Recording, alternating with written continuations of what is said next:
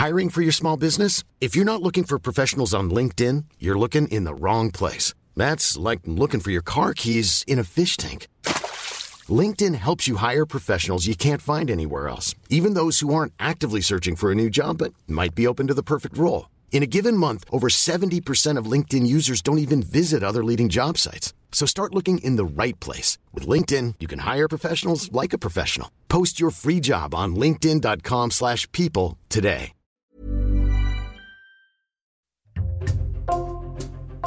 Bonjour, c'est Jules Lavie pour Code Source, le podcast d'actualité du Parisien. Le jeudi 6 octobre 2022, le prix Nobel de littérature a été décerné à Annie Ernaux. Elle est la première femme française à le décrocher, le 16e écrivain français, 8 ans après Patrick Modiano, et la 17e femme dans le monde. Beaucoup de ses lecteurs et de ses lectrices ont développé un lien émotionnel avec elle parce que cela fait des décennies qu'elle raconte sa vie en détail dans ses livres. Code Source retrace son parcours aujourd'hui avec deux journalistes du Parisien, Yves Jéglet du service culture et Christine Mathéus, en charge de l'actualité des combats et des droits des femmes.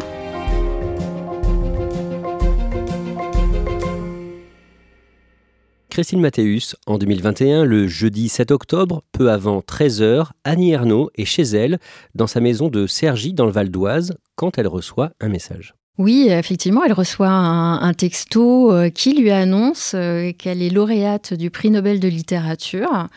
Alors, c'était envisageable parce qu'il euh, y avait pas mal de rumeurs hein, qu'il a donné gagnante cette année-là. mais du coup, on lui apprend à ce moment-là qu'elle reçoit le prix Nobel. Elle se dit quoi? Elle se dit bah, qu'est-ce que je vais faire maintenant? Elle est voilà assise sur ses escaliers avec ses deux chats et, et elle saute pas de joie. Et en fait? Bah en fait non, c'était une erreur et c'est une erreur qu'elle accueille avec beaucoup de soulagement en fait. Alors on va voir ensemble comment Annie Ernaux est devenue une écrivaine pressentie pour avoir le prix Nobel de littérature. On va retracer son parcours personnel et sa carrière. Et bien sûr, nous ne serons pas complets. Yves Jéglet, pour raconter sa vie, on va pouvoir s'appuyer sur ses livres. Pourquoi? Parce que ses livres parlent beaucoup de sa vie. Ce ne sont pas des autobiographies, c'est un mot qu'elle n'aime pas. Elle utilise le mot de auto-sociobiographie, un néologisme un peu bizarre, mais qui intègre la sociologie, c'est-à-dire qu'à travers elle, elle raconte une génération, quelque chose d'universel, une époque, les femmes, mais aussi tout un monde. Comment décrire son style d'écriture? Bah alors déjà, il y en a plusieurs. On parle souvent de l'écriture blanche, un peu neutre d'Annie Ernaux. Ça, c'est un style qu'elle aura à partir de la place. Ses trois premiers livres sont des, romans où il y a euh, une sorte de fureur euh, qui est assez différente. Et puis les livres de la fin sont aussi un petit peu différents. Mais en tout cas, ce qu'elle a toujours voulu, c'est des livres qui pouvaient être lus par ses parents, qui n'étaient pas des intellectuels. Elle veut être comprise par tout le monde. Annie Ernaux a 82 ans, elle a gardé le nom de son ancien mari dont elle est divorcée, le père de ses deux grands garçons. Son nom de naissance, c'est Annie Duchesne, elle est née le 1er septembre 1940 à Lillebonne en Normandie.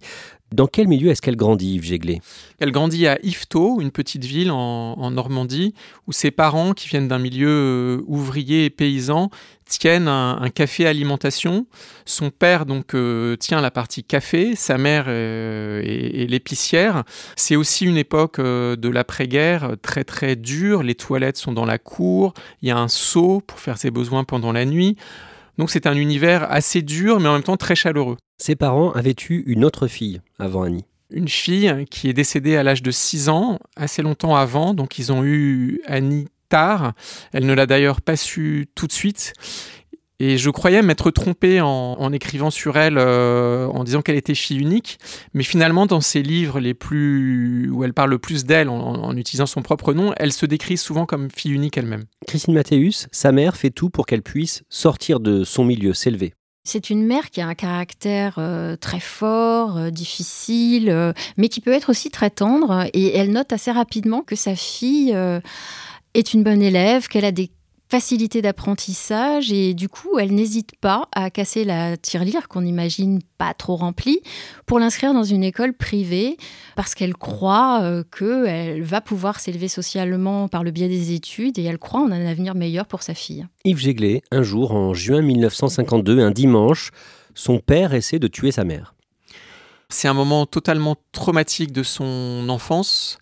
Déjà, son père dans la famille, c'est le gentil. Sa mère, c'est celle qui pousse des coups de gueule. Son père est celui qui, en fait, prépare les repas, qui va la chercher à l'école. Et donc, elle ne peut pas imaginer ça. Elle joue avec son père, elle chahute tous les soirs.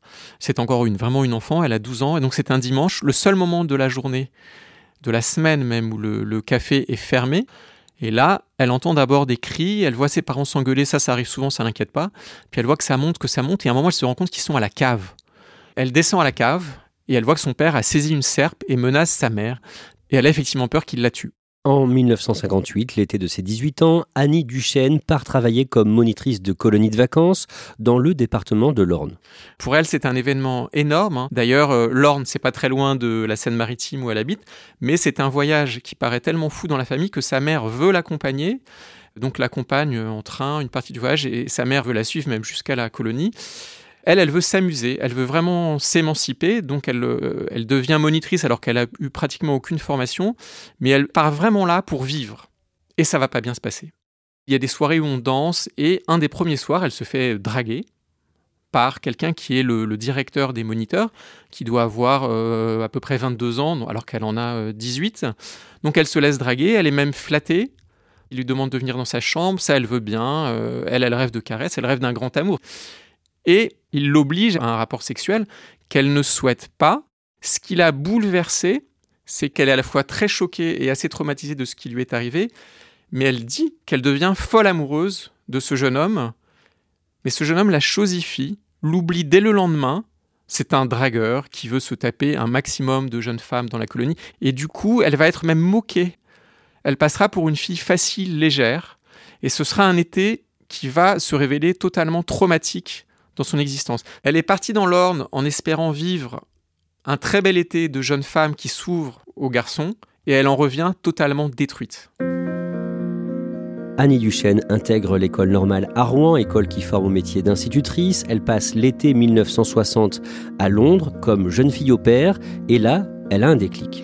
En fait, elle s'est surtout réfugiée dans la bibliothèque publique de la ville, et elle a dévoré euh, les livres. Euh, français. Elle découvre le nouveau roman, qui est un mouvement littéraire qui se distingue un peu par une écriture euh, clinique, euh, froide, neutre. Et elle se retrouve complètement là-dedans et elle se dit, euh, je peux faire la même chose. Et cet été-là, sur un banc d'un jardin public à Londres, elle s'imagine comme un être littéraire. C'est comme ça qu'elle se définit, c'est-à-dire comme quelqu'un qui va vivre des choses comme si elles devaient être écrites un jour. Elle a donc abandonné la formation entamée pour devenir institutrice. Elle étudie les lettres à Rouen. En 1963, quand elle a 23 ans, elle doit se faire avorter. On est avant, bien sûr, la loi Veil de 1975 encadrant la dépénalisation de l'avortement. Alors que fait-elle? Elle a recours à un, avortement clandestin parce qu'on n'a pas le choix à l'époque. Elle va d'abord euh, avorter à domicile. Elle va essayer euh, seule avec des aiguilles à tricoter.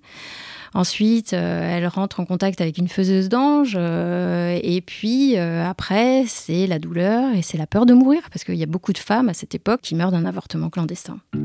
À la même période, elle rencontre un certain Philippe Ernaud, qui va devenir son mari. Oui, c'est un couple euh, qui semble uni, plutôt égalitaire, un télo moderne.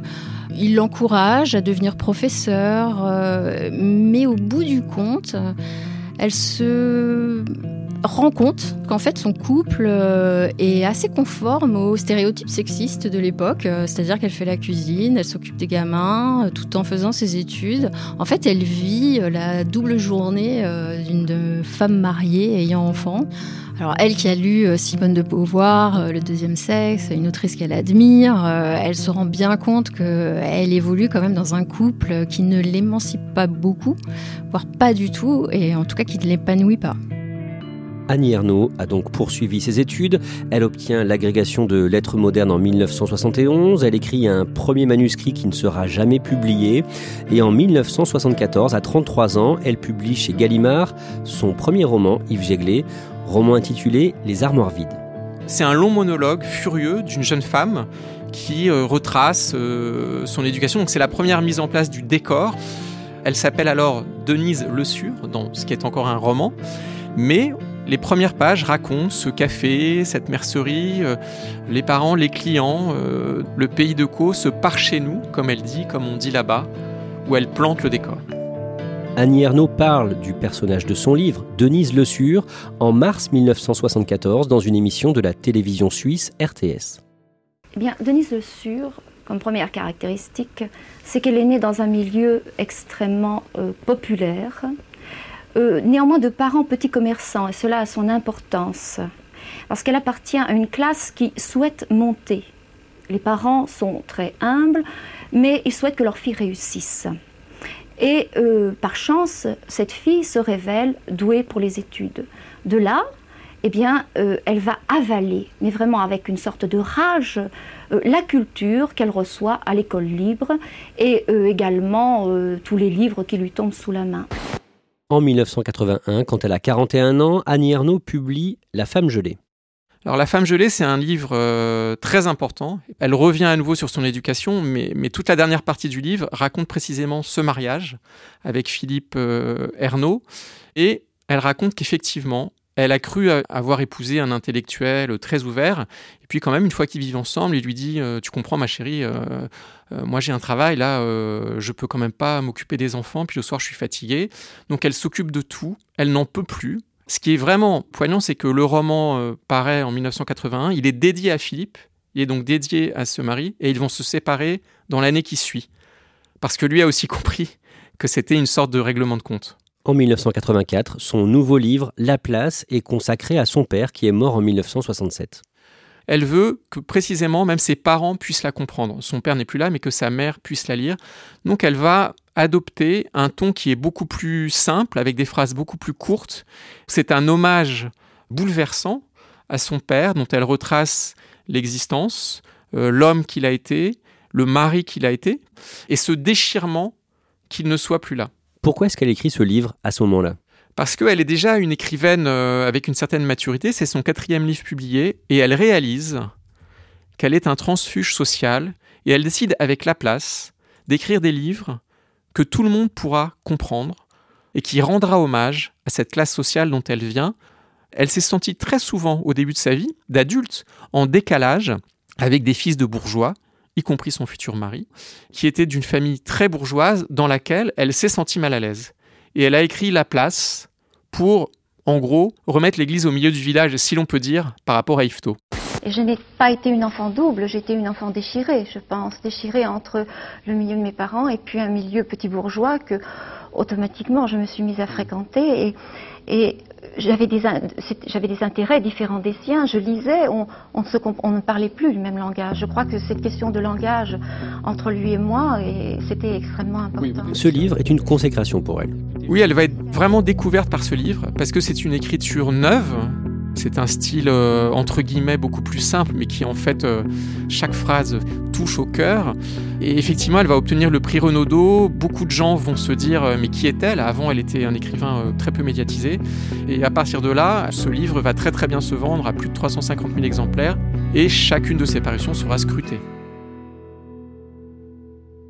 en 1992, quand elle a 52 ans, elle raconte dans Passion simple une passion dévorante qu'elle a eue pour un homme quelques années plus tôt, en 1989. C'est une passion euh, amoureuse, physique, c'est très charnel, c'est un épisode intime qu'elle vit avec un homme marié qui est aussi un diplomate russe, donc évidemment elle ne peut pas le joindre quand elle veut, donc elle est complètement dans l'attente de cet homme, d'un signe, euh, et euh, les détails sont très crus, c'est très érotique, et pendant le temps que dure cette passion, elle est complètement soumise un peu.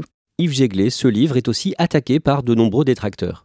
On l'accuse de voilà d'avoir écrit une bluette de dactylo, d'avoir raconté comme ça une histoire euh, assez banale, pas assez élevée, de se répéter. On l'accuse au fond d'une certaine banalité. En 2000, Christine Mathéus, Annie Ernaux publie un livre consacré à son avortement que l'on a déjà évoqué dans ce podcast, livre intitulé L'événement, mais qui est mal accueilli. Il est très mal accueilli. Il y a un accueil épouvantable côté médias. Des journalistes lui diront qu'ils ont eu la nausée en lisant ce texte. Euh, Bernard Pivot, qui avait l'habitude de l'inviter à chaque sortie de ses livres, euh, s'abstient cette fois.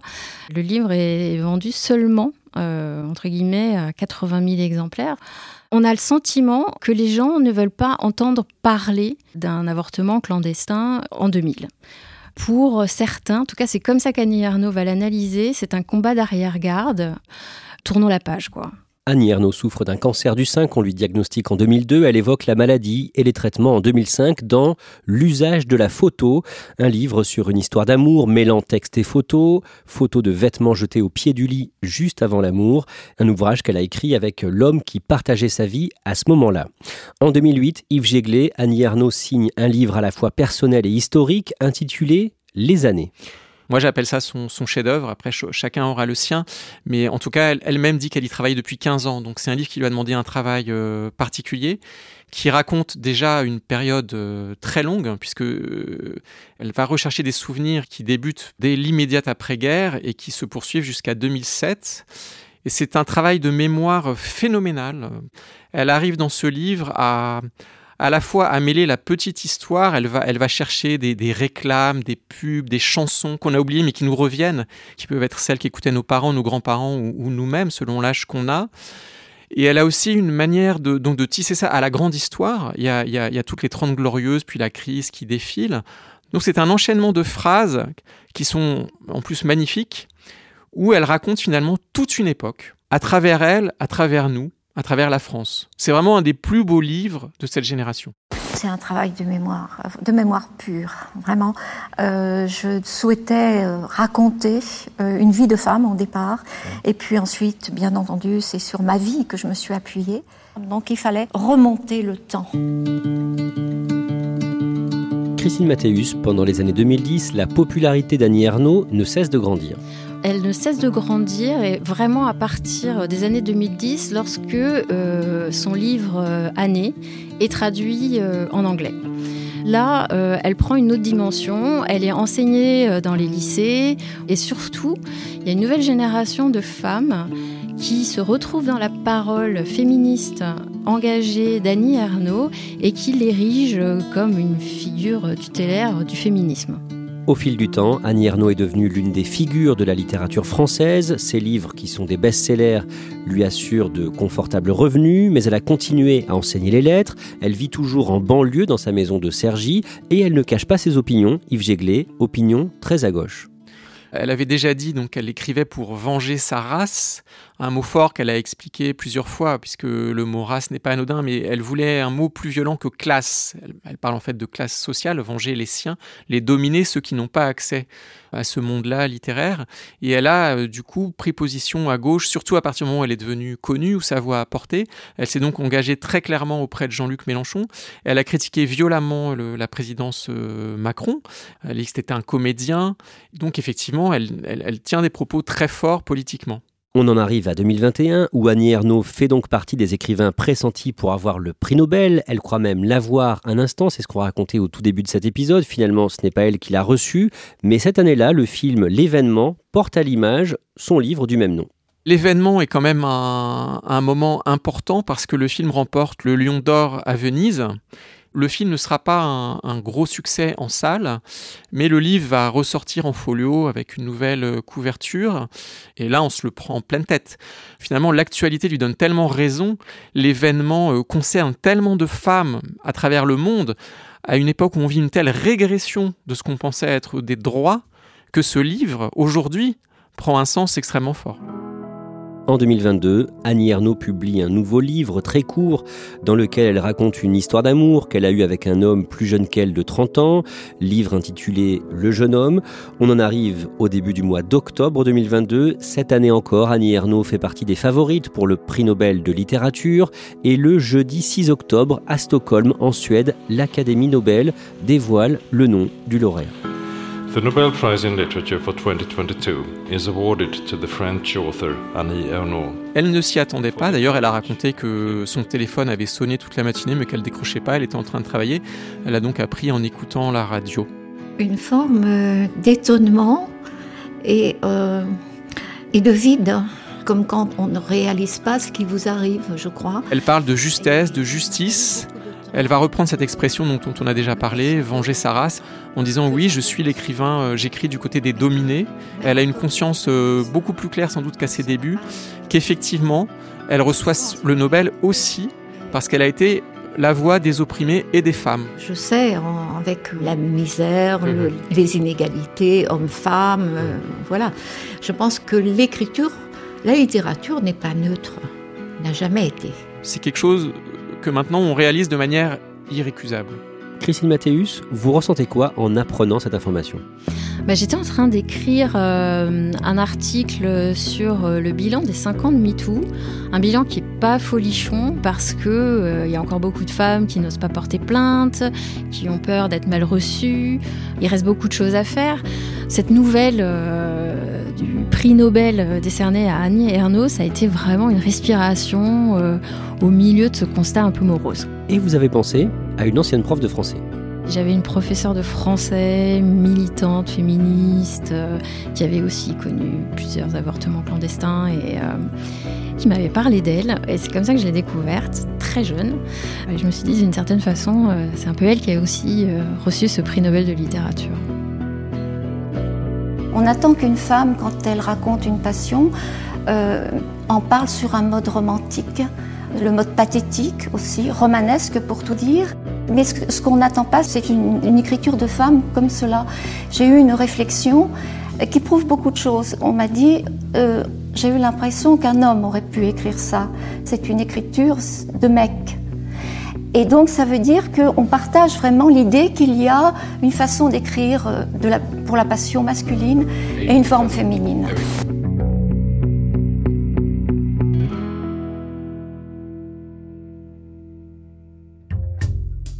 Merci à Christine Mathéus et Yves Jéglet. Cet épisode de Code Source a été produit par Clara Garnier-Amouroux et Thibault Lambert.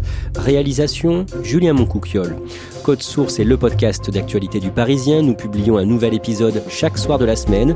N'oubliez pas de vous abonner pour n'en rater aucun. Si vous aimez Code Source, n'hésitez pas à le dire en laissant un commentaire ou des petites étoiles sur votre application audio préférée. Vous pouvez nous écrire sur Twitter, at Code Source, ou par mail, codesource at leparisien.fr.